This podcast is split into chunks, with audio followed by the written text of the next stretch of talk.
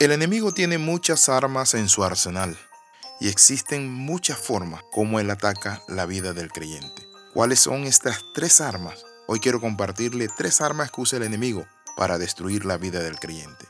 La primera es el activismo. Las personas están demasiado tiempo haciendo cosas, corriendo de un lugar a otro afanada y no tienen tiempo para nada.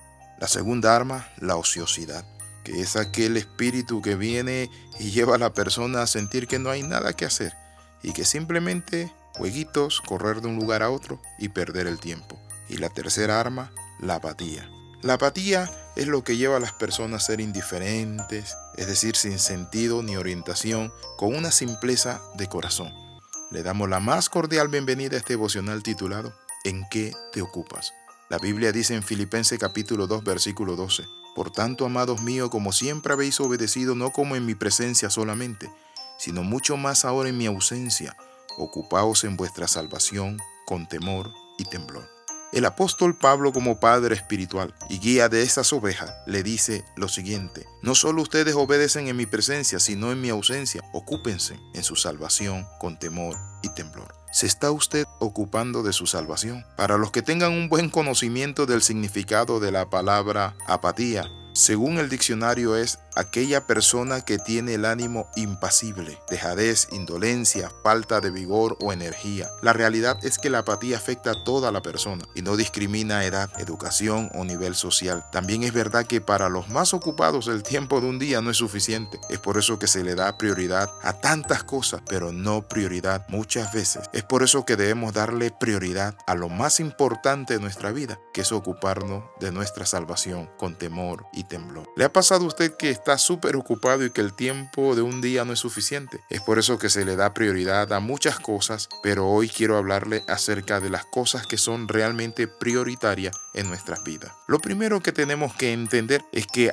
hay un elemento prioritario en nuestra vida y es la lectura de las sagradas escrituras. En Josué capítulo 1 versículo 8, Dios le dice algo a Josué para que se lo comparte el pueblo, pero también para que él sea un líder que vaya adelante, un líder abnegado, un líder de éxito. Josué 1.8, Dios le dice, Nunca se apartará de tu boca este libro de la ley, sino que de día y de noche meditarás en él. Nunca significa úsalo siempre. No dejes que este libro se aparte de ti. No lo tomes como una lectura, nada más así de relleno. No, mi amigo. La Biblia no es una novela, la Biblia no es un paquín, la Biblia es la palabra de Dios que necesitamos memorizarla. Por eso las sagradas escrituras nos muestra a nosotros lo que decía el salmista David, oh cuánto yo amo tu ley. ¿Saben por qué muchos creyentes viven desanimados, apáticos y cayéndose? La razón es por la falta de alimento espiritual. Se han olvidado que no solo de pan vivirá el hombre, sino de toda palabra que sale de la boca del Señor. Si usted se mantiene en la verdad, nunca lo va a enredar ninguna secta, ni se va a ir tras errores,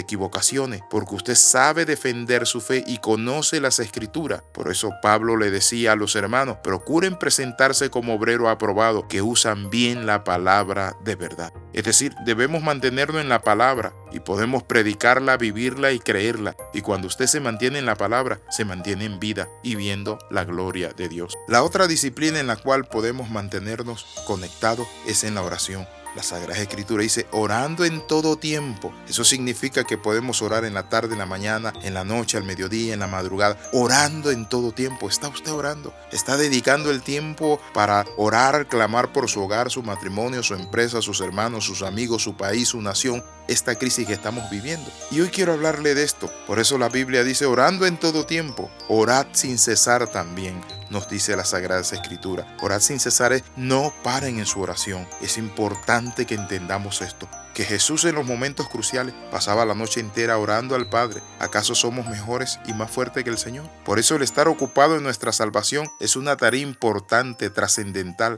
más que las demás, y no la deje en segundo plano. El ocuparse en su salvación con temor y temblor es reverencia a Dios, es buscar la palabra, es conectarse. Tiene usted una empresa, saque un tiempo, lleva a sus empleados para que escuchen la palabra del Señor, llévela en el carro, escuche audiolibros cristianos, escuche los mensajes, los devocionales. En cierta ocasión le dije a un hermano, hermano, veo que no estás oyendo los devocionales que te mandamos y que cuestan tanto elaborarlo, predicar, editar, grabar. Y me dijo, es que siervo, quisiera, pero no tengo tiempo. Me entristecí porque este hermano ignoraba esto, que el tiempo es de Dios y lo más importante es Dios. ¿Por qué? Porque hay personas que no tienen tiempo para Dios y en un accidente se quedan. Con coronavirus han muerto muchas personas que no tenían tiempo. No tenían tiempo para pasear, salir con su familia, no tenían tiempo para comer, no tenían tiempo para unas vacaciones, no tenían tiempo para ir a la casa del Señor, para orar y saben que murieron. Hoy quiero hablarte de esto. Que un asunto preferente sea que tú y yo busquemos a Dios. Somos seres que vamos a enfrentar la eternidad. ¿Estás tú preparado para la eternidad? Por eso la Biblia dice, ocupaos en vuestra salvación. Usted cuide esa salvación